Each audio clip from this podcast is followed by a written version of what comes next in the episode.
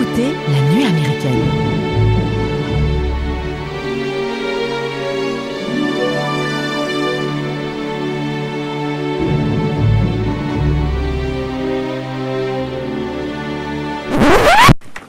Voilà ce qu'a dit Julien. Julien a 11 ans, il est en 6e à 1 au collège Théodore Monod de Saint-Dumont et il a dit Mes parents sont séparés depuis un an, je vis maintenant ici avec maman et ma sœur.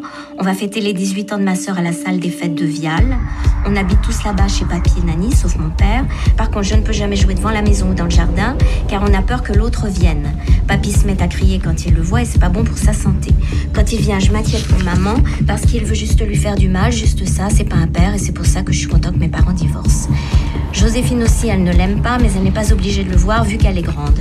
Moi aussi, je ne veux plus jamais le voir et je ne veux pas que le juge m'oblige à aller avec lui une semaine sur deux ou un week-end sur deux parce que je ne veux plus le voir, plus jamais, je n'ai plus rien à ajouter. Voilà, bien, maître Davigny, je vous écoute.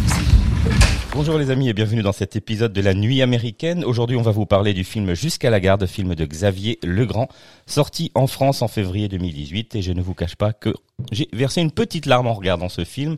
Dans les rôles principaux on retrouve Léa Drucker, Denis Ménochet, Thomas Gloria, Mathilde Oneveu et Mathieu Saïkali. Et pour parler de ce film, je suis accompagné d'Éléonore. Bonjour Éléonore. Salut Mathieu. Bonjour Mathieu. Bonjour. Et de Julien. Bonjour Julien. Salut. Comment allez-vous? Très bien. Très bien. Très bien, mec. Et toi-même? Ouais, bon alors bah, Mathieu, plus que tu as la parole, et que j'ai l'impression que tu as envie de parler. Mais toujours, bah, quand je te vois, tu vois, je me sens volubile. Voilà, J'ai bah, parle-nous de la question qui, euh, Alors, la question qui va animer qui va animer notre débat. nos- notre débat, c'est alors, comment le film parvient-il à faire cohabiter, voire exploser son cinéma naturaliste avec le genre du thriller? D'accord. D'abord, petite anecdote, nous l'avons vu, toi et moi, à sa sortie en salle à l'époque, exactement. et c'était quand même une ambiance hyper parti- particulière, surtout à la fin du film. Les gens étaient tétanisés. Oui, moi que- aussi. Eh, bah, nous, aussi. Ah ouais, ouais, On parce n'était que pas dans la même salle, Mais on c'est s- pareil. On s'attendait pas à fallu 10 ça. à Ah non, c'est ça. pour, euh, Parce que le film est extrêmement anxiogène Mm. et ça se ressentait. J'ai rarement vécu ça dans une salle de cinéma où à la fin du film, en plus, le générique, il n'y a pas de musique. Mhm. Donc euh, le générique défile, les gens restaient scotchés à leur, à leur siège, les lumières s'allument, personne ne bougeait. Personne ne bouge. Personne Je crois que si je dis pas de bêtises, t'as les bruits encore euh, de, de l'appartement. Alors. En fait, toute l'utilisation du son, on en parlera après, est intradigétique. Donc même la musique qui est utilisée est intradigétique. Et le, le générique, effectivement, c'est des prises de son directes. On n'a que ça, ce qui rend encore euh, l'ambiance plus tétanisante et plus palpable. Le début du film aussi, c'est ouvre comme ça. Ah, bah, bah, dès le début, euh, en fait, euh, bah, déjà, t'as les bruits des pas. Tu vois, on, fait, on est dans une administration, puisqu'on va retrouver donc euh, les personnages principaux, donc les parents, euh, qui vont se retrouver euh, donc euh, voir euh, la juge pour déterminer qui aura la garde des enfants. Et dès le départ, on est, nous, le film nous introduit dans cette ambiance où le son aura- prendra énormément de place. Donc vous avez les, les pas en fait euh, des talons De la juge.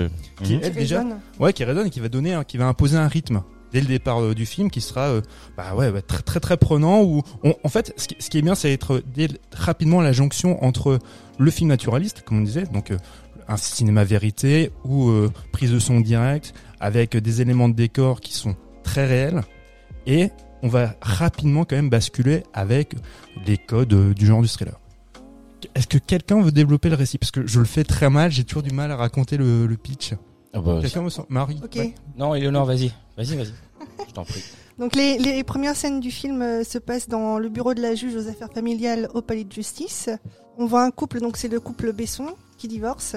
Et donc on voit un homme, Antoine Besson, entouré de cinq femmes. Donc il y a Myriam Besson, la juge, euh, son assistante, et les deux avocates qui représentent les deux parties. Et, très rapidement, je, te coupe juste. Ce qui est intéressant, c'est qu'on a tout de suite en fait cette euh, césure. On a on a le cadre qui nous présente euh, donc la mère côté gauche, le père côté droit, et au milieu le juge. La juge en fait dans le cadre déjà on dit voilà il y aura une opposition avant même qu'ils ouvrent la bouche hein, puisque les personnages principaux donc la mère et le et le père ne parleront qu'au bout de à peu près 10 à 11 minutes. On les voit même pas. En Alors fait, on, on- voit que la juge. D'abord, on les- d'abord, on les voit pas, parlent, mais justement, voit pas les- justement le premier cadre en fait où on les voit, on voit leur visage. Donc il y a la, la juge qui est entre eux. Donc Mm. il crée vraiment cette euh, Césure. dichotomie, cette Mhm. césure entre les deux, deux personnages et surtout la juge du coup qui sera filmée donc de dos imposera en fait euh, la l'ordre en fait et c'est elle qui sera décisionnaire. Donc euh, elle a cette, elle est un peu cette figure tutélaire et, euh, et qui Ouais, imposera la décision. C'est le sentiment que j'ai eu moi quand tu quand on voit au début justement quand on ne voit pas plutôt les, les deux protagonistes euh, de cette histoire on voit on voit que les avocats en fait hein. à chaque fois c'est l'avocat qui parle on leur enlève complètement la parole. L'institution a, a pris leur place quoi tout simplement. C'est eux qui sont en train de décider euh, du sort de leur fils hein, tout simplement. Donc nous en fait on est en plus on sait pas donc euh, qui qui est qui qui a raison qui a pas raison. En fait ouais, la, la juge même a dit à un moment donné bon bah qui ment le plus? Voilà elle c'est ça. Et on te met à la place de cette juge c'est-à-dire tu es en face de cette situation c'est un drame familial. Et encore en plus elle elle démarre sa journée on, on la voit je- elle boit son café elle fait son truc. En fait elle elle est tout simplement au taf. Elle elle a, on, elle a- on sait Mmh. Pas le, on voit les rouages en fait de l'administration. Ouais, voilà, et pourquoi est-ce qu'ils sont là? C'est parce que Ma- euh, Myriam Besson demande la garde exclusive de ses enfants puisqu'elle accuse euh, Antoine de divers actes de violence. Euh, les, les enfants, il y a Julien et Joséphine, ont fait savoir qu'ils ne souhaitaient pas revoir leur père. Et Julien a fait une déposition euh, qui dit dans sa lettre qu'il n'a plus rien à lui dire. Mais pour- enfin, on, on ne sait pas pourquoi. Dès le début du film, on ne sait pas pourquoi euh, les enfants veulent Non, plus voir leur père. Et d'ailleurs, cette lettre a été réellement écrite par Thomas euh, Juria. Mais ce qui est, ouais, ce qui est intéressant, comme tu dis, Mike, on, on ne sait pas, et ce qui fait que dès le départ, il n'y a, y a pas cette impression, c'est de, de, de manichéisme, Mhm. ou que lui, forcément, serait le méchant. Alors, de par son physique, tu vois, il impose déjà une figure un peu d'ogre, on va dire, et tout ça, ça sera accentué par la suite. Mais dès le départ, en fait, ce sont les verbatims de chacun qui sont, qui sont remontés par, euh, par les avocats.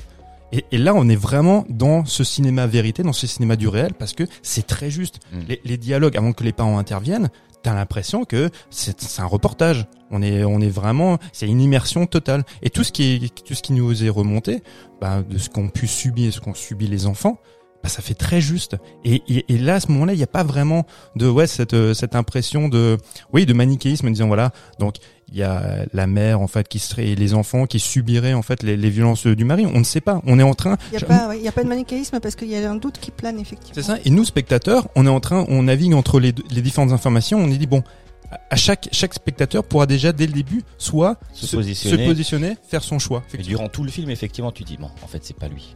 C'est elle qui ment, qui, qui essaie de manipuler. ouais. Puis non, en fait, c'est lui.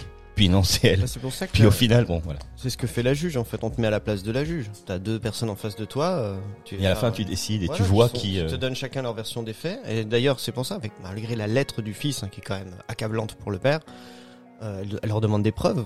Oui. Il dit à l'avocate euh, de. euh, d'Antoine Besson, qui est très bien. hein. C'est une très bonne avocate, hein, puisqu'elle elle explique euh, qu'il a déménagé dans la région afin de se rapprocher de ses enfants. Elle essaye de faire jouer la corde sensible en faveur du, de, de Denis Ménochet. Et la manière dont est exposée la, la situation, les jeux d'acteurs, nous amène justement, comme on disait, à ne plus savoir euh, qui dit, euh, qui dit vrai. euh. Et on a même tendance à prendre parti pour le père et à être sensible euh, à sa demande. Parce que de prime abord, effectivement, il a l'air irréprochable. euh, il nous fait sous-entendre que, que les enfants seraient peut-être même manipulés par, par la mère. il a été plus que, enfin, il a eu des, des remarques plus qu'élogieuses de la part de ses collègues de travail. Euh, voilà, il, il le présente comme quelqu'un de très doux, un bon collègue de travail qui répond à ses responsabilités. Donc il a tout pour lui en fait. On, en- on prend presque parti pour lui au début. C'est ce que moi j'ai fait. Eh ben oui. Voilà. Comme on le voit, on va le voir un peu, enfin, on va le voir un peu plus tard, le personnage du père. Euh, une fois qu'on comprend certaines choses, forcément, ça nous aide. Mais il est dans un, il est dans lui, en fait, ça se voit, lui, il est préparé. Il sait ce qu'il fait. Sait- ce sont des gens qui font les choses euh, de manière, de manière très réfléchie. Et elle, elle est dans la réaction. Elle s'est barrée, elle a peur. Mhm. Elle a pris ses gosses. Elle, ils en parlent dans, dans le court métrage, mais euh, parce que c'est la situation d'avant, mais c'est ça en fait. Et la situation généralement des femmes qui sont euh, qui subissent des violences de la part de leur mari, c'est ça le, le moment, le moment clé, c'est le moment où elles décident de partir, parce que c'est ça qui est difficile, c'est de réussir et de pouvoir se sauver. Et là, c'est tout à, c'est justement ça. Donc, elle est pas prête. Elle, a, elle lui reste qu'est-ce qu'elle a? Elle a, un- elle a peut-être un, elle a un, juste un certificat médical de de, Mm. de l'école qui dit qu'effectivement la- que sa fille en ouais. fait euh, Le poignet cassé ou fêlé. Ou... Ouais, c'est ça. Et puis, euh, qui- que, a priori, à ce moment-là, on on n'en sait, on n'en sait pas plus. Hein. Ce sont, comme dit, ce sont les vermatimes qui remontent que ce serait le, le père qui aurait, qui, qui l'aurait blessé. Mais là où c'est, un- là où c'est intéressant et là où je trouve qu'il est très intelligent, c'est que au, au début, enfin nous spectateurs, on, on se dit très rapidement, non, ça va pas être aussi simple. On va pas nous dire, voilà, le papa est le méchant, il bat les enfants. On, on sera pas dans cette simplification même si par la suite ça va tendre vers ça, que les rapports vont être déterminés, malgré tout, on, on va toujours louvoyer entre entre différents points de vue. Et ce qui est intéressant, c'est que nous spectateurs, eh ben avant qu'on se retrouve face à des véritables confrontations, je pense surtout quand il va récupérer l'enfant, où là il va se montrer très dur. Avant ça, on n'est jamais dans des certitudes. Oui, parce qu'en plus même, euh, les- euh, les- Léa Drucker semble totalement impassible dans ce dans, cette scène, salle de, de- de jugement. Voilà, Euh, on a du mal à décrypter ce qu'elle ce qu'elle ressent réellement. Et, euh, on ne sait pas si c'est juste parce qu'elle a du mal à s'exprimer ou si c'est un ré- enfin si c'est un état de, de, de sidération ou de terreur ou de peur. Elle, elle exprime superbe bien, superbement bien. Non, mais Drucker. Ah ouais, cette sidération, c'est effectivement quand elle est face à la juge, on, on voit ce, comme si son visage se décomposait, comme si elle était plus là. Il y a quelque chose de spectral et en même temps de dé- une espèce de décomposition. Je trouve ça assez impressionnant. C'est c'est là où tu te dis le jeu sans bah, sans discours, c'est sans sans dialogue Mhm.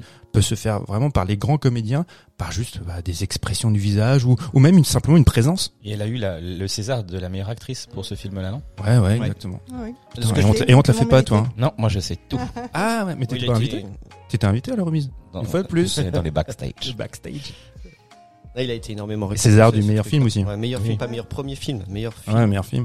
Et bah, comme tu Ah, disais, c'est- là, tu... pas le premier meilleur film Non, c'est pour euh, justement hein c'était son premier long métrage, Oui. mais il a pas eu le César du meilleur premier film. Il a eu le César du meilleur scénario original et le César du meilleur montage. Bon, ça c'est pour le monteur du coup. Bah, c'est bien aussi. Mais oui. Non mais alors, alors, important. oui, non mais blague à part. vrai. Alors c'est ok, on, on peut dire oui, mais c'est juste un prix technique. Mais le montage est incroyable parce qu'il y a une dynamique dans, dans ce montage. Parce que même au début, où effectivement, où tu es dans ce huis clos chez chez la juge, euh, bah, le montage fait que il y a il y a un rythme. Il y a un rythme par euh, par les dialogues entre donc les différentes avocates et, et la juge. Mais tout ça, c'est c'est toujours bien monté. Déjà que c'est bien cadré à base pour euh, bah, créer cette immersion. Mais euh, ouais, non, il y a un montage qui est vraiment top. Et la, la juge joue, joue très bien aussi, hein, parce que euh, on voit pas trop sur son visage justement la décision qu'elle va prendre. C'est une actrice euh, ou c'est vraiment Non, c'est une actrice. C'est une une actrice. Non mais, ouais, ouais. alors, et- mais c'est Mais on- non mais, mais t'as tout à fait raison parce que moi je me souviens à l'époque je m'étais posé la question Ouais, ouais. si c'était pas des non professionnels qui étaient vraiment de juges ou avocats parce que t'as as vraiment l'impression que t'es dans pour moi je le répète dans, dans un doc ou dans Ouais, un reportage c'est incroyable Et on peut rappeler aussi que dans la réalité, le- la durée du jugement est très courte. Elle doit, elle doit réussir, donc cette juge, à se faire une idée en 15-20 minutes. Et si bien qu'elle est sortie de l'audience, on ne sait pas vraiment qui, enfin, ce que- ce que- ce qu'elle va, ce Qu'elle va prendre décider, hein. comme décision. Mhm.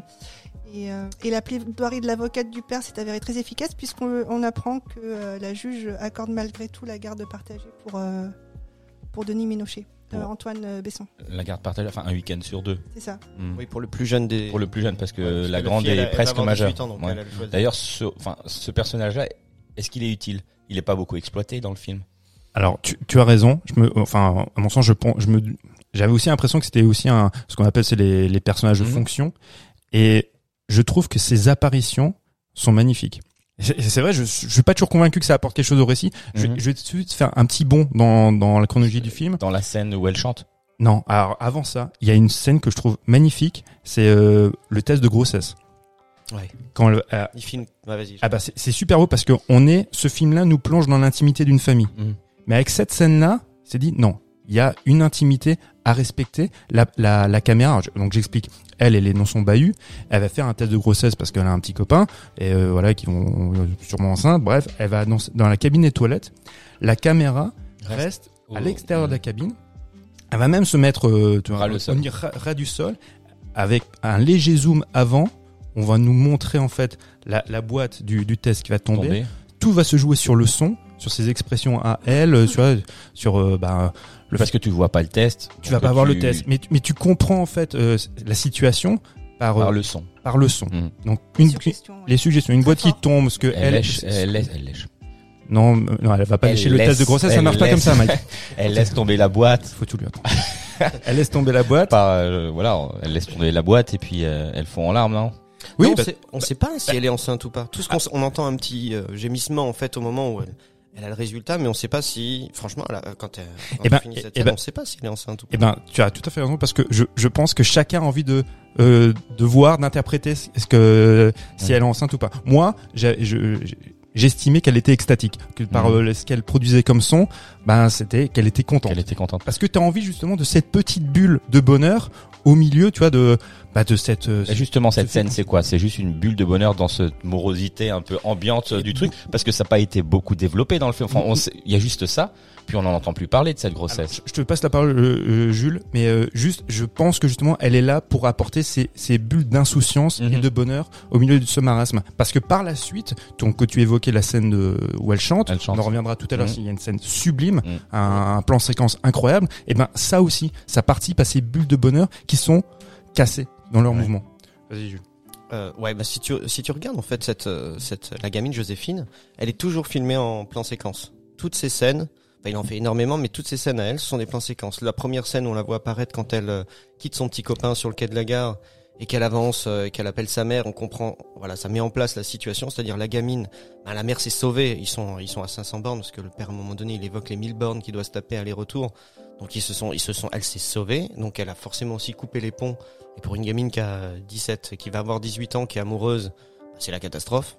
Et c'est le cas. Elle, elle, elle va au conservatoire, elle sèche ses cours, elle ment à sa mère pour voir son petit copain, qui lui prend le train pour aller la L'adolescent. voir. Et sa, Ouais, sa mère ouais, s'inquiète Oui, et, et- violente verbalement avec sa fille, sûr, mais parce qu'elle s'inquiète, parce qu'elle pense que euh, pour elle, bah, elle veut avoir une maîtrise sur euh, sur, plus, sa fille, C'est normal, quoi. parce qu'elle a peur que bah, son son ex-mari euh, Voilà, a- intervienne ou et, et- ça revient elle, à ce ça. que disait Jules en fait euh, par rapport au, au plan séquence. C'est vrai que le plan séquence, quand donc quand il la filme elle, c'est ça symbolise le mouvement et le bonheur. Mhm. Tu vois, la recherche, tu vois, de bah, de, de de plaisir dans dans ce film-là se fait par le mouvement et le mouvement ne s'accompagne idéalement par un plan séquence. D'accord. Tu, tu la notes Tu la notes Parce que je, je pourrais pas la répéter celle-là. hein. Faut, faut la Non, noter. je note. C'est enregistré, c'est dans la boîte. C'est dans la boîte, c'est enregistré, je garderai ce Et petit tu- ouais, passage. tu, tu sens qu'elle veut, qu'elle veut échapper à, à tout prix à la cellule familiale, comme tu disais, euh, actuelle, quoi. Et donc, dans la seconde partie du film, euh, c'est euh, c'est consacré essentiellement à la relation entre le père et le fils. Euh, on rappelle que Antoine est un chasseur, et je crois que le, le réalisateur s'est aussi inspiré de, du film. Euh, Mathieu, aide-moi, La nuit du chasseur de euh, Charles Laughton, voilà. Avec euh, Robert Voilà. Mitchum. Chef-d'œuvre. Ouais. Et donc c'est un chasseur. On sent qu'il traque. Oui, mais oui, mais oui. t'as- Non mais elle a raison parce qu'il y a un rapport avec les enfants. Un Des, dires de Xavier Legrand, il s'est inspiré justement de, enfin, il s'est inspiré. Il y a trois films qui l'ont. La grande vadrouille. Soupe chou. non mais non, il mais a euh, dit qu'il y a- c'est Kramer contre Kramer. ah oui mais ça c'est le- bah, évident. La relation, les parents, le. Donc avec Divorce, euh, avec Meryl Striptease ouais. et euh, Le rôle du père Dustin. Hoffman. La nuit du chasseur, La nuit du chasseur. effectivement, et un troisième, on en parlera plus tard. La Nuit Allez. du chasseur, Ouh. très grand film. It is. Ouh là là. On est impatient. on voit clairement que Julien ne tient absolument pas à rester avec son père euh, pendant ses temps de garde. Et donc là commence, euh, on, on voit que Antoine exerce une pression, il manipule son fils pour arri- arriver à ses fins. Et ses fins, c'est quoi? Bah, C'est de se rapprocher de, de sa mère et puis de, de sa mère, de sa, son ex-femme, Parce qu'il l'aime encore, et euh, de j'ai savoir, l'impression. de savoir surtout où ils habitent pour pouvoir. Mais c'est vrai exercer qu'avant ça, les, motivations, en fait, elles sont assez troubles. Oui. Parce que, je- je- enfin, moi qui n'ai pas, tu, tu vas enchaîner. non, non, mais moi, moi, qui ne sais, moi qui ne sais, enfin, j'ai pas d'enfant, je, je ne connais pas forcément toujours ces motivations-là. Mais quand lui veut la garde de, de, de son fils, je sais pas si c'est par amour, si c'est par possession, si c'est pour s'affirmer ou quoi que ce Pour faire soit. souffrir sa Pour femme. faire- quoi je ton vous- je ex-femme. vous invite juste à regarder euh, l'affiche du film. Regardez-là, vous verrez. En fait, euh, en Ouais, mais sur attends, alors là, je la- l'ai pas sur moi, je- là. je, je la décris tout simplement. Vas-y. Quand on regarde l'affiche du film, On va la regarder. en, en arrière-plan, on voit le père et la mère qui nous font face. Ouais. Et en premier plan de dos, on a Julien, le petit, le Oui. garçon. La mère regarde son fils et le mari regarde la mère. Oui. Il regarde pas son fils. C'est pas tous les deux qui se battent pour le gamin. Le, le fils, pour moi, tout au long du film, c'est un prétexte pour le père pour atteindre la mère. Lui, il veut garder le contrôle sur sa mère et le seul moyen qui lui reste, comme elle a réussi à se sauver, pour la garder près de lui, c'est de l'obliger à, à lui à partager la garde du gamin. Mais, mais tout ça, tu le sais pas encore. Je veux dire, au moment tu quand, regardes non, l'affiche, tu, tu le sais. Non, mais quand tu regardes, enfin, non, mais tu as, tu as tout à fait raison. Mais euh, quand tu quand tu vas voir le film, tu t'attardes pas sur ces détails de l'affiche. Mais mais c'est mais, le- mais, c'est vrai que c'est un questionnement qu'on se pose. C'est pendant la- le, le visionnage du, du film et on se, je me posais la question de ses motivations jusqu'au moment où effectivement il va, euh, comme il dit, à la ZUP et qu'il accompagne son fils et qui rentre plus ou moins par effraction dans dans la. Alors, Mike nous montre l'affiche. Oui, c'est bien ça. Oui, oui, oui. Pardon. Voilà, Tu vois, donc, regarde, quand hum. tu regardes l'affiche, c'est ça. Elle, elle, est, elle, elle regarde intensément son fils, et lui, c'est elle qui regarde. Mm, mm, Et puis mm. c'est surtout l'enfant qui est euh, qui est en, pris en étau entre les deux parents aussi. hein. Absolument. Ouais, ouais, c'est ça. Mais c'est vrai que à, ce- à- à ce moment-là, tu, tu, tu ignores ses motivations jusqu'à qu'il fasse irruption dans l'appartement. Où là, en plus, elle, alors la séquence est, est assez Elle est géniale. éprouvante, elle est éprouvante. Elle, hein. elle est, ouais, parce que elle, elle ouvre la porte alors qu'elle elle est très vulnérable puisqu'elle vient de sortir de, de la salle de bain, donc elle a juste euh, une serviette Ouais. de bain autour d'elle. Donc il y a vulnérabilité, attraction sexuelle inévitable pour lui, ce qui fait, je pense aussi ressortir, tu vois, euh, exacerber son son désir pour elle. Et euh, Il y a un rapport de dominance. ah ouais, ouais, complètement. Ouais, bon, le mec, il fait, comment il mesure? Il fait 1m90, il doit faire 130 kilos. Ah c'est une armoire, C'est- est, le mec, il est dans le cadre de la porte, il remplit le truc. et quand Ah ouais, il est impressionnant. Elle, elle, il fait quoi? Parce qu'il il- rentre dans son dans son intimité. Elle, c'est sa c'est son seul c'est sa bulle de protection. c'est son refuge, ouais, son c'est- cet refuge. appartement, c'est son refuge. C'est pour ça que c'est un peu la bête traquée. Ah ouais. Enfin, Bah, D'ailleurs, c'est le moment, en fait, on a, on a, on a fait un bond un petit peu dans, dans le- dans l'histoire, là. Donc, il récupère, quand il vient récupérer son fils, comme tu l'as dit, c'est, c'est, c'est c'est un prédateur. On a l'impression, il est dehors, il klaxonne, et les filles, en fait, moi, ça m'a fait penser un peu à une image de, c'est comme dans les westerns, un peu, si tu veux, quand les gens, ils sont, ils sont tous cachés à l'intérieur. Et euh, tu vois même le- la, la caméra, elle est à la fenêtre et puis elle le regarde derrière les rideaux. Et euh, il y a le gamin qui est dans le lit qui fait pas un bruit. Et en fait, ils ont vraiment peur de ce gars-là. Ils sont tous enfermés dans la maison et ils ont, ils ont peur de lui. La, clairement. la menace extérieure, ça fait. Non, mais t'as tout à fait raison parce que j'avais pensé à ça. J'avais pensé au film euh, Rio Bravo de Howard Hawks. Donc euh, après, il y a aussi euh, John Carpenter qui a fait Assaut. Il y a un petit peu, effectivement, ce- cette thématique-là de euh, l'invasion extérieure, tu vois, qu'on ne re- qui ne doit pas rentrer Mm. et euh, dont tout le monde se, se protège. Alors il y a une scène qui est plutôt rigolote, c'est quand t'as le le père de, de Léa Drucker, il fait bon, faut que j'y aille. Faut que j'y- faut que Ouais, j'intervienne. il reste Faut que la- Non mais calme-toi papy, euh, ça va bien se passer, reste bien en au chaud à la maison. malade, en plus. père, enfin, bon, bref. Mais c'est ça, c'est parce qu'il y a un côté tabou aussi. On on n'ose pas forcément euh, faire intervenir la famille, on n'ose pas forcément en parler. Donc c'est peut-être pour ça aussi qu'il y a cette distance. euh, Léa préfère gérer le truc elle-même plutôt que de faire intervenir son père. Quoi. Ah, t'as raison. Et puis je trouve, je trouve que les, les beaux-parents euh, des deux côtés sont bien exploités. Les, les, les, les parents euh, donc de comment il s'appelle Antoine. Ils essaient d'apaiser les choses, de, de, C'est ça. de faire un petit cocon pour, euh, pour le fils. euh, Parce qu'ils enfin, sont voilà, contents quoi. de voir leur Ils sont- petit-fils ouais, et voilà, puis ils voudraient que tout se passe bien. Ils, ils, ils approuvent pas du tout ces, euh, ces réactions. Son, on- en plus, il y a même son, son père qui dit non, tu, il y en a marre parce que comme quoi il, il, il a tendance à surréagir Et et il à gâche être- toujours tout. et à D'ailleurs, tout gâcher et être ouais. extrêmement violent. Le, le papa d'Antoine, donc qui est de- le beau-père côté du père, c'est le premier qui subit la première vraie violence d'Antoine, qui est verbale. Quand ils, s'é- ils sont à- Quand ils sont à table. Ouais, on va le voir peut-être juste dans, dans quelques instants là, mais non, bah c'est juste après. Donc une fois qu'il a récupéré son fils, la première chose qu'ils font, c'est d'aller chez les beaux-parents euh, pour manger. Et à et à un moment donné, euh, enfin c'est pas, la première fois, c'est la deuxième fois qu'il y va. Mais quand il est chez son père, jusque là, le père se contient. On le voit, il, des fois il peut, il peut être un peu, il a l'air énervé, mais il se contient. Et au moment où il va se passer quelque chose, Il apprend que Il apprend qu'en apprend fait- que ses, sa- ses enfants et son ex-femme ont déménagé dans la ZUP. ça. En fait, elles ont un autre appart. Voilà, c'est ça. pas vraiment chez les parents. Parce que la- la la belle-mère grand-mère a, a dit, elle a gaffé, elle a dit ah oui j'ai une amie qui euh, a vu prendre le bus etc. En plus, elle insiste bien. euh, Ouais, ouais, Mais ouais. elle, elle se rend pas compte de ce Ah, elle qu'elle est pas finot, mamie, elle est pas finot. Parce qu'ils ont déménagé euh, sans lui dire pour pas, euh, enfin voilà pour pour qu'ils viennent pas. pour qu'ils viennent pas les chercher quoi. Donc du coup c'est un peu un secret et là le secret est dévoilé et donc le, le, le- le- Julien c'est le fils hein, c'est ça Julien euh, essaye de bah de dire non non euh, c'était pas nous Ouais, on est juste allé voir euh, on est juste allé voir une amie etc mais il arrive pas à mentir jusqu'au bout et le père bah là Son il père, en fait, il devient fou. là il devient fou il voilà. des questions. Et quand son, grand- son père à lui, donc le grand-père, dit Écoute, arrête, arrête. On l'entend très, très, très, très légèrement, mais il lui dit Toi ta gueule. ouais ouais oui, Ouais, il- oui, oui, il toi, ta, toi gueule Il lui ouais. dit Toi ta gueule, et il continue à questionner son Voilà. fils. Et après, il part, euh, donc il lui, il lui prend par, enfin, il le prend par le bras. Et c'est là que euh, intervient le beau-père, euh, le, le grand-père, euh, qui lui dit, euh, bah, t'es- tu gâches toujours tout, euh, t'en fais toujours trop, euh, ça, c'est vachement bien. assez violent. Et du coup, pourquoi est-ce que, euh, pourquoi est-ce que Denis Ménochet, enfin pas Denis Ménochet, Si, Antoine. Besson se met dans un état pareil C'est parce qu'en fait, il y a souvent un, euh, c'est euh, c'est, euh, Édouard Durand, un, un juge pour enfants, qui le dit. Il a décrypté un peu le portrait de ce type de, comportement, de personnage. Il dit qu'ils sont souvent immatures, qui sont souvent euh, justement bourrés de frustration. Et là, on le Mhm. voit, dès qu'il y a quelque chose qui ne, qui ne va pas dans son sens, il pète un plomb.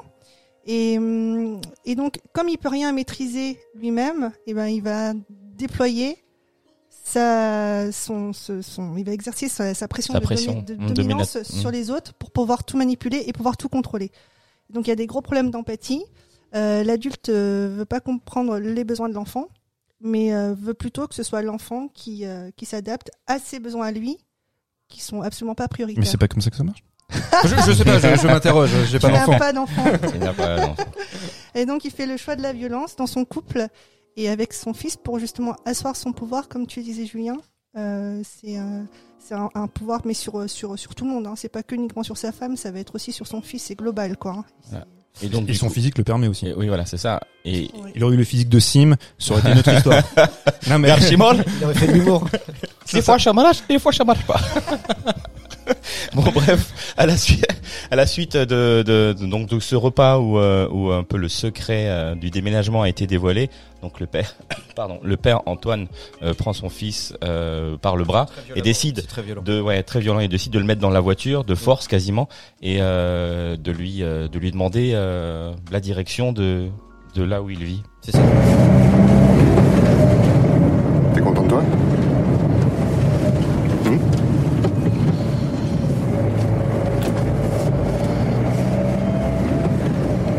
Tu crois que je vois pas que tu te fous de ma gueule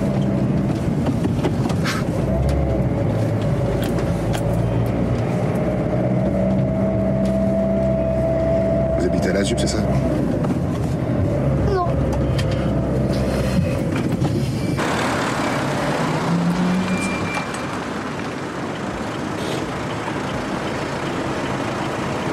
T'es devenu aussi menteur que ta mère. T'es pourtant pas moins intelligent qu'avant, non Regarde-moi quand je te parle. Fais chez son mec Hmm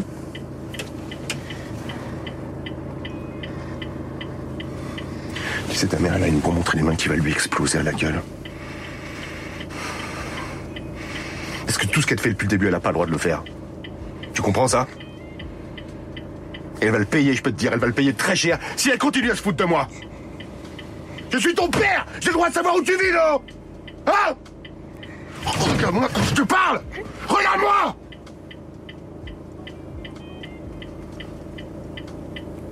C'est où Tout droit. Euh, ju- juste, juste une chose. Hein, non, mais c'est hyper éprouvant. C'est euh, très très dur et tout. On se met à la place de ce de ce, ce gamin. Il y a, pas si vous avez remarqué, on parlait avant de donc des sons intradigétiques. Donc là, on entend le, Le clignotant. et, et, et souvent en fait, euh, ces, ces sons-là en fait, ponctuent la, la tension. On avait déjà, euh, premièrement, quand ils avaient pris euh, la voiture ensemble, on avait les bips en fait de, de la ceinture de sécurité qui n'était pas enclenchée, et ce bip s'accentuait, était, tu as été progressif dans, dans son bruit et accentuait donc cette tension. Là, on a le, le clignotant. On a souvent comme ça des éléments sonores.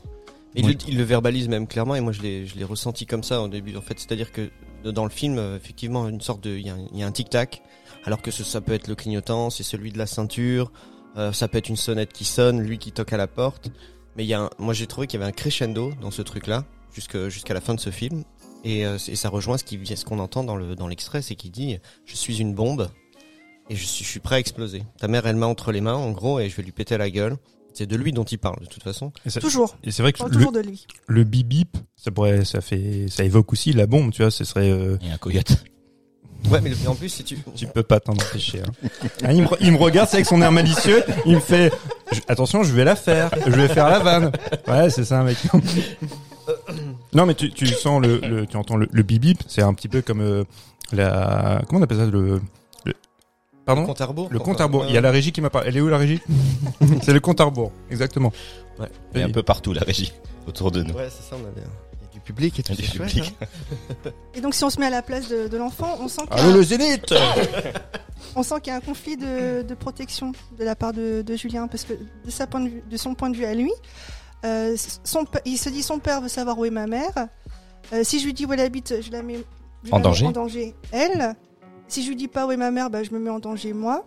Euh, parce que je sais qu'il va pas supporter que, que je ne la trahis pas. Donc c'est un truc hyper compliqué pour, Pour lui euh, à gérer, l'enfant. Ah, Il y a une inversion des rôles, c'est c'est l'enfant qui doit C'est ça. protéger sa mère. Ouais.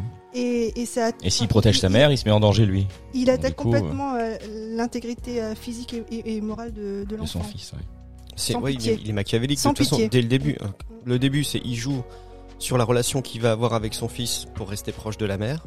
Une fois que ça, il l'a eu pour se rapprocher encore un petit peu, il va jouer sur l'anniversaire de sa fille, donc parce que l'anniversaire de la grande, ses 18 ans arrive. Qui se passe à fête, l'extérieur, voilà, qui va euh, se passer dans une, Une salle polyvalente. la brèche. mais ça se passe surtout un week-end où normalement c'est lui qui a la garde du petit. Et donc du coup, lui ce qu'il veut c'est faire sortir la mère. À chaque fois qu'il y va pour récupérer le gamin ou quoi, il dit toujours sors, on va discuter. Le, le challenge c'est euh, là par exemple la première fois qu'ils vont chez les grands-parents, ils fouillent dans le sac, ils cherchent le carnet de correspondance parce que la mère n'arrête pas de changer de numéro de téléphone, forcément pour pas être harcelé par ce par ce fou. Et lui, il il il l'a parce que le soir, quand le fils est en train de manger avec les grands-parents, il va fouiller dans son sac d'école, il prend son carnet de correspondance, il a le numéro de la maman. Mais le lendemain, quand ils sont dans la voiture, déjà à un moment donné, il s'arrête et il dit "On a une heure. Je t'ai récupéré une heure en retard, on a une heure de plus." C'est pas une heure qu'il a parce qu'il veut la partager avec son fils. C'est pour, faire payer, pour faire payer du retard. Et il en profite pour lui mettre la pression, c'est-à-dire là, il va le, il va vraiment jouer avec avec lui en lui disant, il va- alors en plus, en plus de ça, il est, il est tellement machiavélique, c'est que il arrive à le rendre, à le culpabiliser.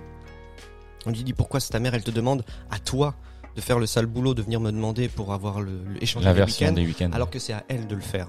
J'essaye de l'appeler, tout ça, machin, puis il lui dit non, mais a- son téléphone marche pas. Alors, il sait très bien que le gamin, il a quel âge? Il a 10 ans. Il, Il, essaye, ballotté entre les deux sans il arrêt, essaye de mentir comme il peut, mais face à un gars comme ça, bah, il, peut, il peut strictement rien faire. C'est là qu'il est vraiment très fort, c'est qu'il lui tape pas encore dessus, mais il arrive à mettre une telle pression qu'au final il lui dit bon bah donne-moi ton carnet, donne-moi machin, il a le numéro et quand il appelle la mère à côté de son fils, il l'appelle en main libre et il lui dit cash, il dit oui. pourquoi est-ce que tu fais ça Pourquoi est-ce que tu fais Il essaye encore par le D'impliquer son fils. ouais. euh, d'atteindre la mère, encore une fois. Et donc là, le, le- le nouvel enjeu pour se rapprocher d'elle, c'est ok, moi je veux bien euh, échanger les week-ends avec le, avec toi pour que le petit puisse aller à l'anniversaire de sa sœur, mais je veux te voir. C'est- toujours la même chose. En fait, il est constamment en train de, en, train- en train de faire ça.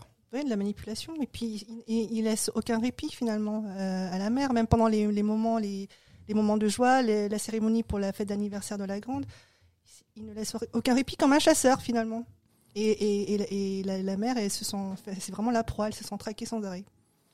Et donc du coup, effectivement, il se retrouve à cette fameuse fête où euh, donc Joséphine va chanter avec euh, son groupe, où il y a son petit copain. Il y a son petit copain. Qui, alors, je, je connaissais, Il a, je connaissais il a pas, une petite couette. euh, non je connaissais pas le garçon, mais le, le garçon apparemment était a gagné, euh, je crois, la nouvelle star ou un Comme truc Mathieu comme ça. Saïkali. Je sais pas, Ouais. ce mec-là, je ne me dis rien du tout. Moi, je regarde pas trop, mais euh, Et je, je, je crois qu'il a, je crois qu'il a gagné euh, Un télécrochet. un télécrochet. Donc on est, on est quand même sur du niveau. Je veux dire, euh, le gars se Ouais. défend. ouais, leur, leur interpré- l'interprétation et ce qu'ils font sur scène. euh, Bah, c'est plutôt cool, c'est pas trop mal, C'est ouais. plutôt bien. Et après, en fait, je, je voulais revenir effectivement à ce fameux aussi euh, plan séquence qui la suit elle. Donc, il y a cette musique, donc comme on disait tout à l'heure, qui est un trait digé- digétique. Donc, on est dans cette ambiance de fête. Et cette musique-là couvre les dialogues. Donc, on n'a pas besoin de dialogue pour sentir en fait la tension. Et on la sent dans les yeux de la de la de l'actrice Ah, parce que Et, et par les mouvements. et Parce par que- les mouvements Parce aussi. qu'en fait, Mm. t'as d'abord les déplacements, tu vois, qui se font en dansant, puis elle saisit son téléphone, où là on imagine qu'elle a reçu un appel ou un, ou un SMS de son probablement de son paternel. Et là en fait, euh, la manière de, de se mouvoir, la, la, la manière, tu vois, d'orienter son regard, de d'aller chercher de l'aide, d'aller chercher quelqu'un, tout ça dans le prolongement tu sais, de, du plan séquence, c'est incroyable. Ça te met dans une tension, tu n'entends, tu ne saisis pas les dialogues parce que il y a cette euh, bah, cette dichotomie entre la tension que ressentent les personnages et l'ambiance de fête avec la musique. Et toi, t'es là-dedans, t'es, t'es, avec eux. Tu te dis, mais qu'est-ce qui se passe? Tu t'interroges en sachant que tu, tu t'interroges tout en te disant, voilà, il y a un truc de terrible qui est en train de se passer. Mhm. Ça m'émeut encore. J'avais une boule là. C'est juste ta bière qui remonte. Ouais, le, fait, le fait de nous avoir de C'est pas faux. pendant tout le film effectivement euh, comme tu dis c'est c'est assez épuré on est très concentré sur le- les sons euh, bah, les sons du quotidien les sons domestiques on entend tout comme tu comme on disait tout à l'heure euh, il ouvre un paquet de cigarettes tu l'entends les talons tu les entends très bien le clignotant de la manuelle enfin tu vois t'es très plongé dans ce Les claquements de dans ce porte. qui est en train de se passer ouais autour de Il y en toi a dans beaucoup. l'environnement et là on te coupe C'est un film où on claque les portes. on te, Ah on te- oui. on te coupe énormément. Où, où la porte a une place prépondérante, effectivement. Non mais c'est vrai. Non mais c'est- je dis Mais- ça comme une vanne, mais, elle a- mais oui, elle a raison, puisque la, la porte c'est pour se protéger. Et en même temps, la, la, la porte, quand, bah, quand tu quand tu violes un territoire, on, les gens claquent les portes. Enfin, même à la fin du film, c'est une porte qu'on défonce. Non, mais elle a raison, tu vois, la, la, la porte a une place très importante. C'est très vrai d'ailleurs même la maison dans laquelle ils sont retranchés C'est pour dans, ça la, que dans la scène où le père va d'abord la chercher. Moi, je, je- je vous passe tout le, le- le problème pour trouver une baraque et tout. Ils avaient trouvé cette maison, la porte elle a été changée. C'était pas cette porte là qu'il y avait à l'origine et pour le film ils ont mis une porte avec une petite fenêtre. C'était justement pour accentuer le Ah oui, le- le- l'impression d'enfermement. ça et puis de regarder de, de pic à l'extérieur, de regarder à l'extérieur, de pouvoir observer, de juste laisser une petite fenêtre pour surveiller. euh. Tu, tu parles de quelle Ouais, c'est ce que j'allais dire. Ouais, tu Mathieu, il est en train de s'interroger de quelle porte De tu quelle porte tu parles De celle de la- à la fin de l'appartement? La maison des beaux-parents Ah, côté, ma- côté de la mer. Ah, ok. il vient et qui klaxonne tout au début. D'accord, ok. D'accord. Voilà. On a- sur, sur- sur les portes, je crois qu'on a fait le tour. Euh, je- Bah, je- euh, ouais, on peut parler de la, de la scène finale. la scène finale où là, on... Attends, attends, non, non, bah non. Ah non. Vous pouvez Eh pas oui. passer directement. Non, non, je, on faut qu'on fasse la fin de la, de la soirée parce que là, ok. Ah bah je rebois un coup. alors. Vas-y, vas-y, vas-y, vas-y. Mais non, on a le temps, on a encore le temps, bien sûr, bien sûr. famille. Alors c'est quoi alors euh, la fin de soirée? Elle est bonne la bretzel. Euh, on, on en est où? Elle est bonne la bretzel. Elle est bonne, ouais. elle est Un bonne. gratiné, Hein micro-ondé, tout ça. Mais tout le monde s'en va, t'as coupé? Ou on tourne toujours? Non, on se tourne. Non, donc du coup, il y a, il y a cette, y a Non, cette mais soirée voilà, donc effectivement, le, on, nous coupe le son parce que j'étais en train de, dire ce truc-là. Donc on nous coupe le juste, on coupe complètement le, tous les petits sons et on nous on couvre ça par de la musique. C'est la liesse. Le message arrive. Le, le, la, toute la signalétique du comportement change. Effectivement, euh, on n'est plus dans des mouvements souples, des choses comme ça. On voit les visages aussi qui tout de suite se creusent de, de ceux qui savent. Donc notamment la fille la plus âgée et la maman. C'est elle qu'elle va prévenir. Les autres savent pas ce qui se passe. Justement, Mmh.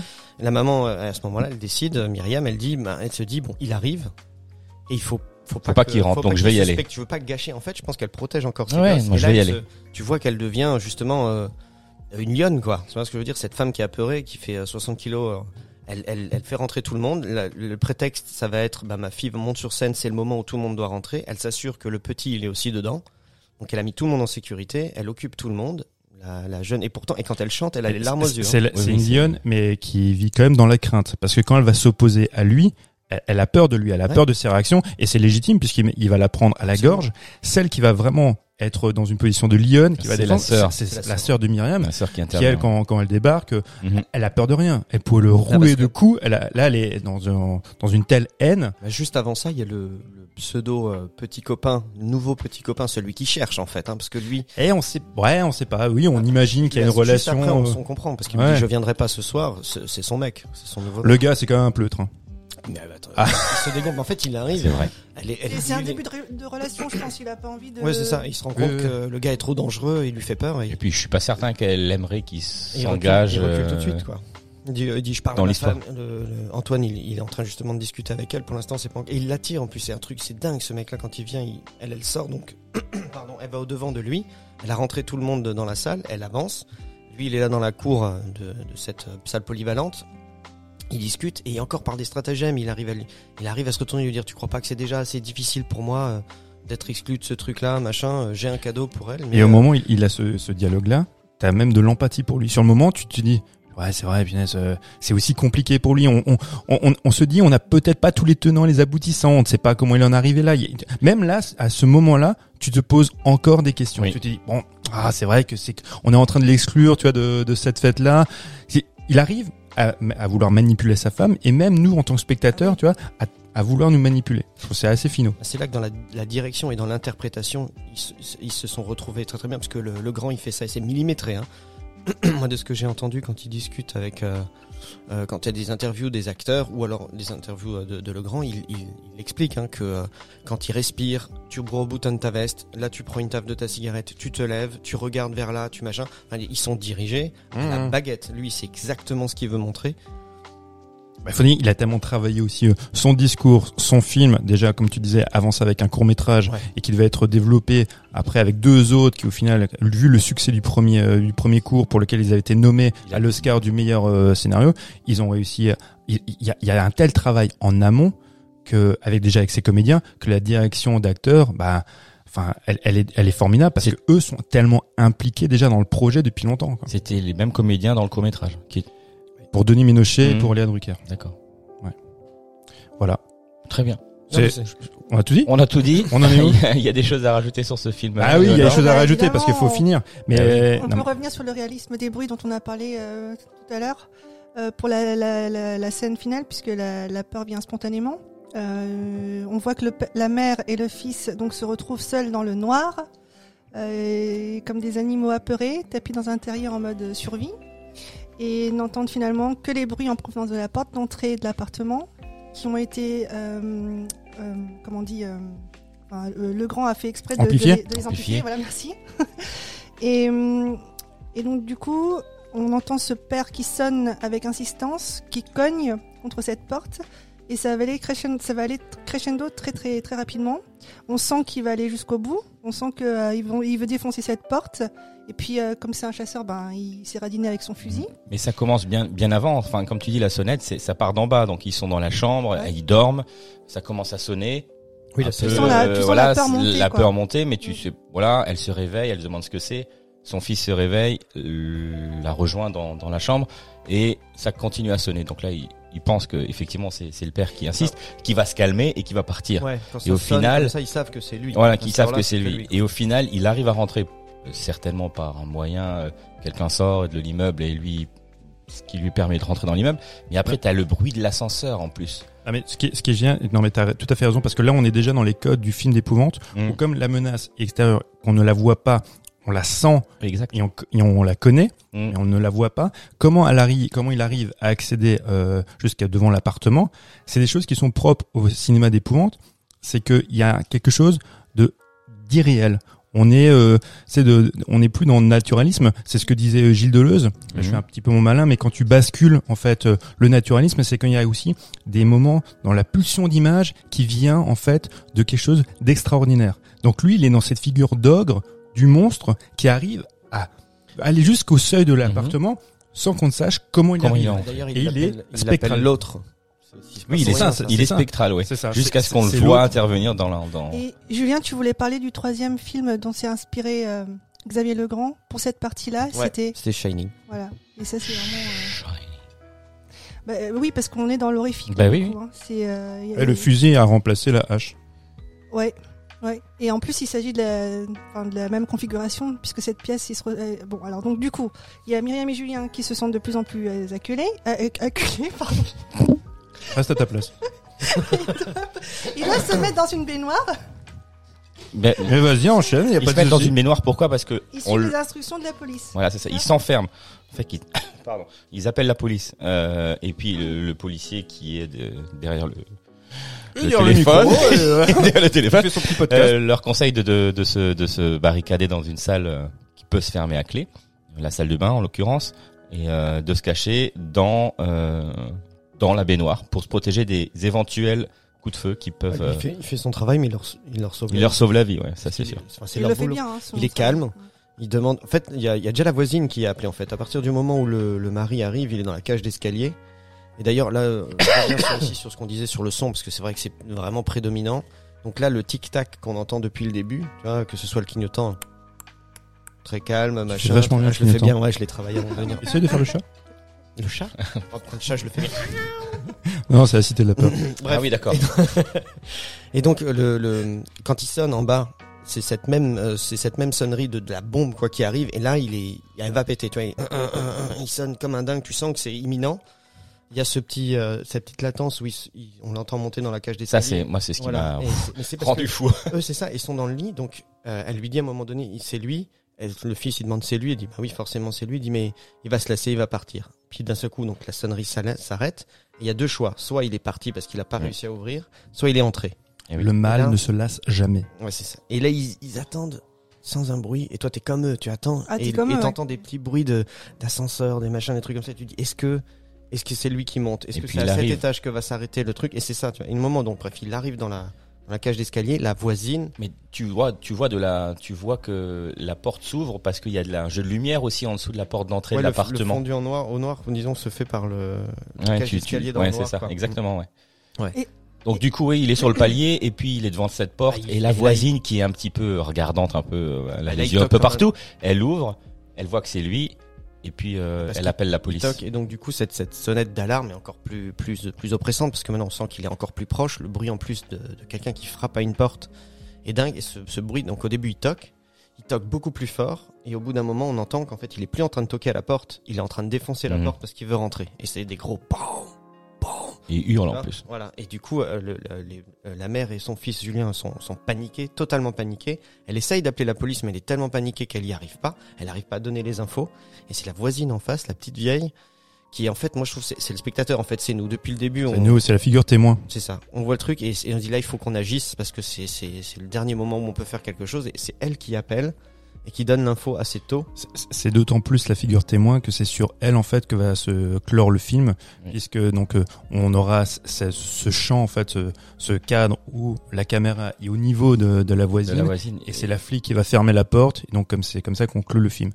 Et il y a aussi la, la figure en fait, de il y a jeu de figuratif à travers le fusil. On est très clairement dans, le fusil de Chekhov, mais de manière hyper figurative, puisque le fusil qu'il qui utilisera pour euh, défoncer la porte, ce même fusil apparaîtra déjà dans le premier tiers du film, quand il va chez ses parents et qu'il ramène ses affaires. Donc, on connaît, on, a sa posture d'ogre, on connaît son background de chasseur, on voit le fusil, mais le fusil, lui, reste dans, je ne sais pas comment on appelle ça, une espèce de sacoche Un fourreau. un, un- un fourreau dans son fourreau et ce fusil là donc apparaîtra en fin du film c'est voilà c'est le fusil de Chekhov mais là de manière très explicite et figurative Moi, je voudrais juste revenir sur cette voisine euh, qui a montré quand même euh, beaucoup de courage finalement. Et comme on disait, c'est un peu le, ça représente un peu le spectateur, mais et c'est là où Xavier Legrand a été assez fort, je trouve, c'est que euh, cette voisine se dit justement que, que ce qui se passe derrière cette porte, ça la regarde finalement pas. Mais qu'en tant que citoyenne, est-ce qu'elle doit quand même intervenir ou non? Enfin, c'est des questions qu'on peut se poser aussi. euh. Est-ce qu'on fait la, est-ce qu'on fait la politique de l'autruche et puis on se dit que c'est une bulle euh, privée puis qu'on Que ça ne regarde ça pas. regarde pas et Mhm. puis que c'est- une affaire de couple et on n'intervient pas? non mais elle est intervenue que- par pour tapage nocturne il était tard l'autre il fait du bruit elle appelle les flics c'est voilà, normal c'est- c'est- c'est- c'est- ça nous interroge aussi euh, Et puis, et c'est très bien fait. Et donc il arrive à rentrer dans l'appartement. Il tranquillement, il marche, hein, il se précipite pas euh, dans l'appartement, Antoine. euh. C'est là le côté très shining. Ouais, c'est ça. Il, il marche tranquillement, il fait pièce par pièce pour savoir où est sa femme, et, enfin son ex-femme et euh, son fils. à la différence de Shining il n'y a pas le côté grandiloquent c'est que. Jack Nicholson est la figure du, du monstre du mal de l'ogre mais avec quelque chose de un peu clownesque Ouais, c'est euh, quelque chose rien que dans son jeu Oui. Son visage, quoi. Son visage, euh, déjà, il y a- oui. mimiques. euh, Ouais, c'est mm. ça. Donc il y a un, un surjeu qui est volontaire. Là, on Là, est, on n'est pas. là, on est plus dans une espèce d'introspection du mal, tu vois, de quelque chose de, de, de, ouais, de plus réel. Il y a la retenue du mal qui, en fait, qui, qui surjoue le naturalisme, on va dire. Mais on n'est pas dans cette figure euh, à la Nicholson. quoi. Et donc il arrive euh, à hauteur de cette, cette porte de salle de bain euh, qui- qu'il essaye de fracasser. Hein. Il n'y arrive pas et à ce moment-là, C'est la dernière porte. La maintenant, c'est il la est dernière calme, porte. Il sait qu'elles sont là, quoi. Voilà. donc, euh, bah, il lui a- demande d'abord d'ouvrir, puis il essaye de la fracturer et puis euh, il y a l'équipe euh, de police qui arrive et qui l'interpelle et qui... euh, Donc Qui le neutralise. euh, Le spectateur est en alerte jusqu'à la. C'est bon Est-ce que tu bon. Sauvé par la police. Ça va pas la Très bon, c'est c'est très bien. Euh, quelque chose à rajouter très bien, très bien. Tu te régales ah, C'est impeccable. Quelque Toi, chose tu à... passes un bon moment, toi. Hein. Ouais, c'est Du coup, je cool. profite. Hein. Mais bien sûr. Donc, quelque chose à rajouter euh, autour de ce film Non Ben, euh, je pense qu'on est tous d'accord autour de la table que c'est un film qui nous a marqué Ah parce oui. que c'est un film qui est ouais qui est qui est dur mais qui est très éprouvant mais on le conseille à tout le monde parce que parce que c'est c'est tellement intelligent Ben c'est c'est bien foutu on le manichisme dont on parlait tout à l'heure ben en, fait il est plus plus insidieux, il est, il est plus- mieux amené, tu vois, qu'on qu'on pourrait le croire dès le départ du film. C'est, c'est vraiment un film brillant. Alors, euh, ce ce qui m'a surpris, j'ai, alors, j'ai pas mes notes, mais malgré les Césars qu'il a ramassés, ma- malgré les critiques dithyrambiques, il a pas eu un succès énorme Mhm. pour un film comme ça. Je crois qu'il a fait 300 000 entrées, un truc dans le genre. Je me trompe peut-être, je sais pas si quelqu'un a vu Parce l'info. c'est un sujet qui attire pas forcément justement parce qu'on n'a pas forcément envie de voir cette violence euh, réelle quoi. Ouais, c'est, ouais, c'est, possible. T'as, t'as raison. Pourtant, je, ouais, c'est vrai que le film est tellement malin. Alors peut-être qu'on, il savait peut-être pas comment le vendre, soit sur un, un thriller, soit un film, euh, un film de cinéma vérité. Mais Le euh, drame, ouais. ouais, de drame. Mais ouais, en je tout cas, cons- nous, on le conseille. On le Ah, on conseille, le il est conseille disponible euh, en VOD sur euh, You- YouTube. YouTube seulement sur YouTube. Non, où tu peux le trouver partout. Amazon Prime aussi, parce que Je ne sais on pas. n'avait pas un deal avec eux. Si. si, si. Mais ils m'ont pas recontacté, alors j'arrête de faire mention. Oh, tu fais bien de toute façon.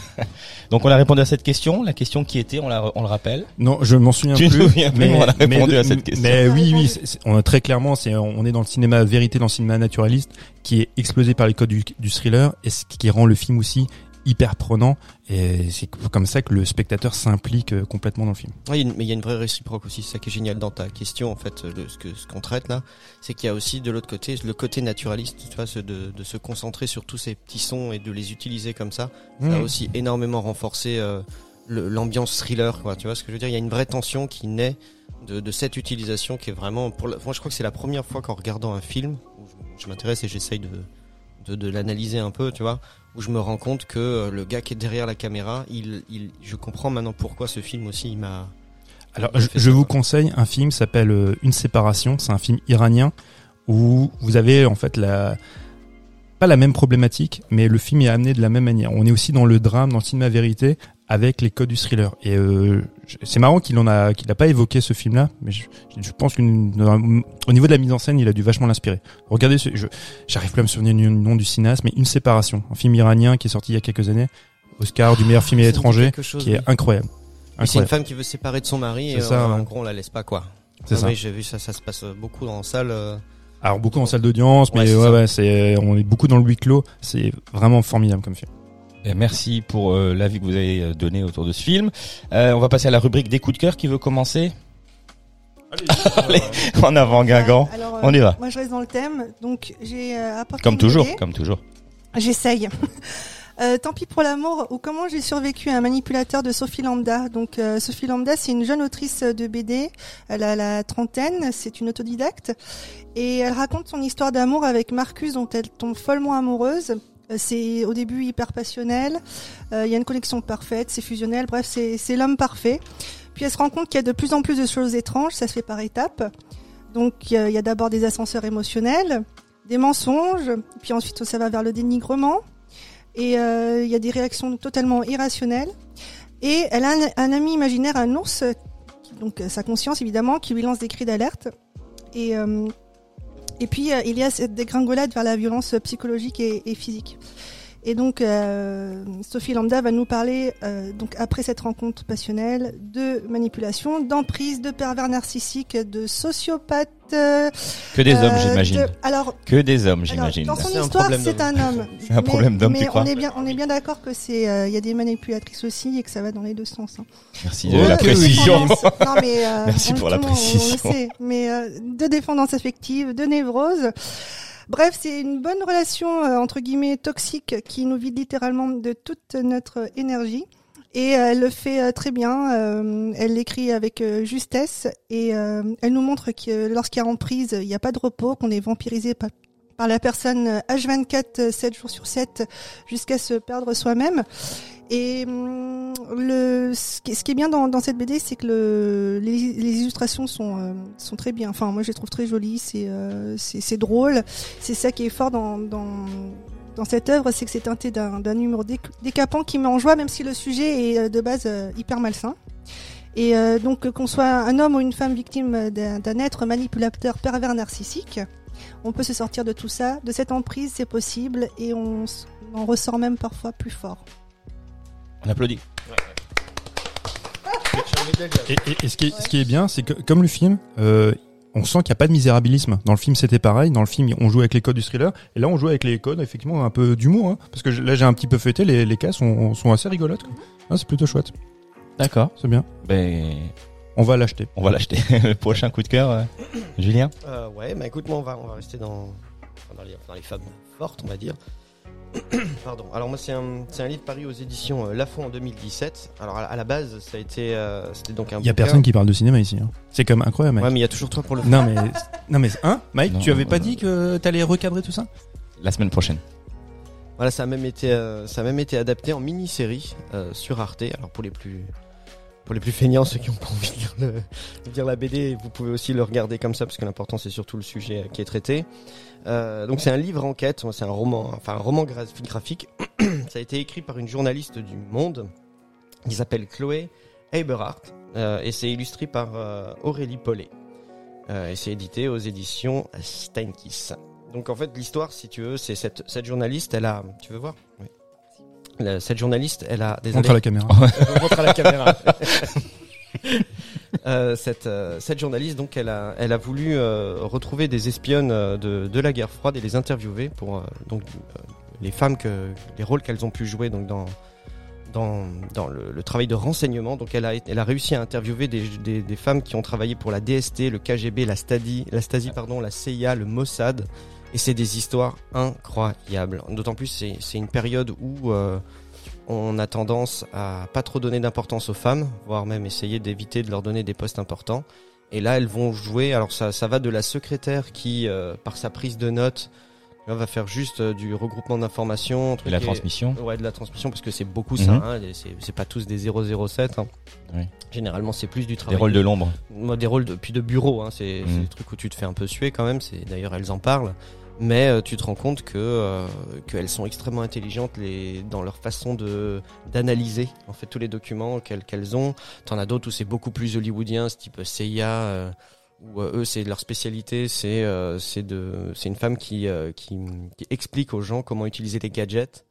Et qui va organiser euh, l'évasion en Russie d'un général pendant une soirée euh, mondaine magnifique. Enfin bon bref, c'est vraiment là c'est pour le coup, c'est très euh, c'est très hollywoodien, Mhm. tu vois. Et puis bon bah bref, il y a plein d'histoires comme ça, elles sont plusieurs elles sont plusieurs à avoir été interviewées et voilà et puis c'est pareil, c'est illustré c'est illustré, c'est très joli, C'est très beau. Hein. Oui, en train de le feuilleter, c'est très joli. Ouais, ouais, c'est vraiment Tu feuillettes beaucoup, hein Je, je, c'est- je feuillette, je suis quelqu'un qui fait. Ouais, Il y a un peu plus d'infos forcément si t'as la BD euh, parce qu'il y a des petits textes en plus. Euh, mais sinon franchement c'est visible sur YouTube. Vous tapez euh, juste tout simplement les espionnes racontent et en fait euh, comme dit ça a été adapté en mini-série donc chaque euh, chaque pan pour chaque euh, Une mini-série graphique et dessinée Ouais ou... ouais c'est un dessin puis t'as une voix off donc c'est supposé être donc la l'auteur qui raconte un peu euh, l'histoire et qui euh, et qui te montre tout ça et c'est vraiment c'est intéressant surtout que voilà ça remettait en question le- la place de la femme à cette époque alors qu'elles étaient super efficaces. Ça a l'air vachement bien. Ouais, c'est super chouette. Et j'ai été, ça m'a été conseillé par, euh, par ma chérie en plus. Ah, voilà. dire, Oh, ça, c'est mignon. ouais, c'est mimi. je- Gage de voilà. qualité. Un petit Ouais, clin d'œil. Voilà, j'ai bien Voilà. choisi. Non, mais pour dire, voilà, c'est, c'est un truc qui est, euh, qui est vraiment super sympa à lire. Mathieu? Eh ben moi, moi c'est j'ai deux films, donc je trie, j'en ai deux. C'est pas conseillé bah, par C'est bien parce que t'en as un pour moi. J'en ai un pour toi. Alors, euh, en fait, je parle toujours de, de ressorties. Donc, c'est soit des, des films qui sont réédités en DVD, Blu-ray ou qui sortent en VOD. Là, c'est un film qui s'appelle Les Charognards. Si vous aimez les westerns, ce qu'on appelle un peu le western crépusculaire, ce qui est venu après euh, euh, les films de Sergio, Sergio Leone ou bien Sam Peckinpah comme euh, La Horde Sauvage, donc il y a Les Charognards qui s'inscrit complètement dans, dans ce genre-là. Donc, un cinéma un peu brutal, un peu violent, euh, très opératique un peu baroque aussi, complètement fou. T'as Gene Hackman qui joue dedans et t'as Oliver Reed. C'est l'histoire d'un Oliver Reed, il joue le rôle d'une espèce de leader de, de bandit qui va kidnapper une, une jeune femme pensant qu'elle est institutrice pour qui lui apprend à lire. Là, le postulat de départ est assez intéressant. Voilà. Donc le, alors que les autres, c'est des trognes hein, de vraiment de bandits de hors la loi. hein. Lui, déjà, bon, il a son physique aussi particulier, Oliver Reed, et donc il, il la kidnappe pour qu'il apprenne, qu'elle qu'elle apprend à lire, qu'elle lui apprenne à lire. Et manque de bol, cette femme-là, eh ben, c'est la, la femme de Gene Hackman, qui lui est une espèce de mania euh, dans, dans, dans le com- comté où ils habitent, qui est très riche, et euh, sa passion, c'est d'aller chasser au fusil à lunettes. Donc à, l'époque où ça se passe, c'est très rare, donc euh, une espèce de sniper, où ils vont chasser de la, de la bestiole. Et donc quand il va apprendre que sa femme a été kidnappée, et ben eux, voilà, les traquer, ces malfrats, et il va les égouiller avec euh, son fusil à lunettes. C'est complètement dingue. C'est, ouais, comme je disais, c'est complètement baroque, c'est, euh, très violent. Et on est vraiment dans ce cinéma western du début des années 70, complètement décomplexé. Où là, euh, les films de euh, John Wayne, que, que j'aime aussi, hein, sont complètement euh, massacrés, tu vois. euh, Mais c'est, c'est assez formidable. Si vous aimez la, la trilogie du dollar de Sergio Leone, si vous aimez le cinéma de Sam Peckinpah, vous allez adorer ça. Les charognards. Merci Mathieu. Et ton deuxième film, du alors coup mon deuxième, alors c'était pas prévu, mais je l'ai regardé hier soir. J'en suis encore marqué. À vie. Non mais vraiment. Vous savez, il y, a- il y a, il y a des films et non mais je, là je j'exagère un petit peu et pas tant que ça. J'avais vu ce film il y a de nombreuses années et je l'ai revu. Je l'avais sur mon étagère en DVD. Ça s'appelle Requiem pour un pour un massacre. Je sais pas si ça vous dit quelque chose. Si vous n'avez jamais vu ce film, vous avez beaucoup de chance parce que c'est l'occasion de le voir. Je vous promets que ça va vous marquer à vie. Mais je c'est je, je dis pas ça pour survendre survendre les choses. Il est considéré comme un des dix meilleurs films de tous les temps. C'est quoi comme film? C'est un film russe, donc qui est sorti en 85. C'est réalisé par Elem Klimov. Ça se passe pendant la deuxième guerre mondiale en Biélorussie et on suit en fait un. Déjà, c'est âpre. Déjà, quand je te vends comme ça, tu te dis, oh là, ça va être âpre, ça va être compliqué. Film russe en Biélorussie, tu vois, en 1943. Est-ce que j'ai envie de voir ça? Visuellement, c'est incroyable. Mais c'est du, vous, n'aurez jamais vu des cadres aussi beaux et pourtant, le côté élégiaque et, la beauté du film, elle est terrassée par la violence qu'on vous présentez. Sans que ce soit toujours complaisant. Il n'y a jamais de complaisance dans la violence. On va accompagner un enfant qui, dans le film, si je dis pas de bêtises, doit avoir une douzaine d'années, qui va vouloir s'engager dans la résistance, en fait, euh, euh, biélorusse pour combattre les nazis. Vous allez accompagner pendant tout le film. Je vous jure, vous vous souviendrez du visage de cet enfant toute votre vie. À la fin du film, vous avez le regard de ce gamin, les yeux de ce gamin. C'est c'est terrible. J'ai- J'ai pas beaucoup de mots en fait pour décrire cette expérience parce que c'est une véritable expérience visuelle et sensitive. Il faut voir ce film-là. Regardez Re- Requiem pour un massacre. Alors, si vous êtes dans un mood un petit peu euh, à tutoyer la déprime, non, faut éviter. Regardez pas ça non plus avec des copains avec une bière, ça n'a aucun intérêt. Mais regardez ça un soir seul, mettez-vous un petit peu en condition, c'est ça vous prend au trip. Non, vraiment, je, je le conseille, je le répéterai jamais assez. Pour moi, quand ils disent que c'est un des dix meilleurs films de tous les temps, c'est pas galvaudé. Pour moi, c'est un des plus grands films que j'ai vu. Je l'avais pas vu depuis, je pense, une quinzaine d'années. J'ai vu, je te jure, hein, je l'ai vu hier. Je rien que d'en parler. T'as la chair de poule. Ah ouais ouais. Tu nous le vends bien. Non, mais vous verrez des séquences que vous n'avez jamais vues nulle part. Le gamin était accompagné, c'est pas anecdotique, par un psy pendant tout le tournage. Il y a des balles qui, réelles qui tirent, qui sont tirées au-dessus de lui. Il y a des, des non mais on est, on est, il a failli mourir, no- il a failli mourir noyé pendant le tournage. Il y a, il y a des séquences, on est l'immersion dans le réel, mais pas le réel. On va se dire bon allez, on fait du réel, mais mal tourné, tu vois, avec un filtre Mhm. dégueulasse. Non, il y a un travail sur la mise en scène, sur la photo, sur un soin du cadre. C'est sublime et en même temps c'est éprouvant, déchirant. Je le conseille, donc je le répète encore une fois, Requiem pour un massacre de L.M. Klimov. Bah, On aurait dû le mettre sur notre liste de films à traiter. Hein, ben je peut-être l'année prochaine si vous voulez, mais euh, D'accord. accrochez-vous. Mais regardez-le tous. Bon, ben merci à vous, merci d'avoir partagé votre avis sur ce film, merci à vous de nous avoir écoutés. Je vous rappelle que tous les épisodes sortent euh, le lundi à partir de 18h.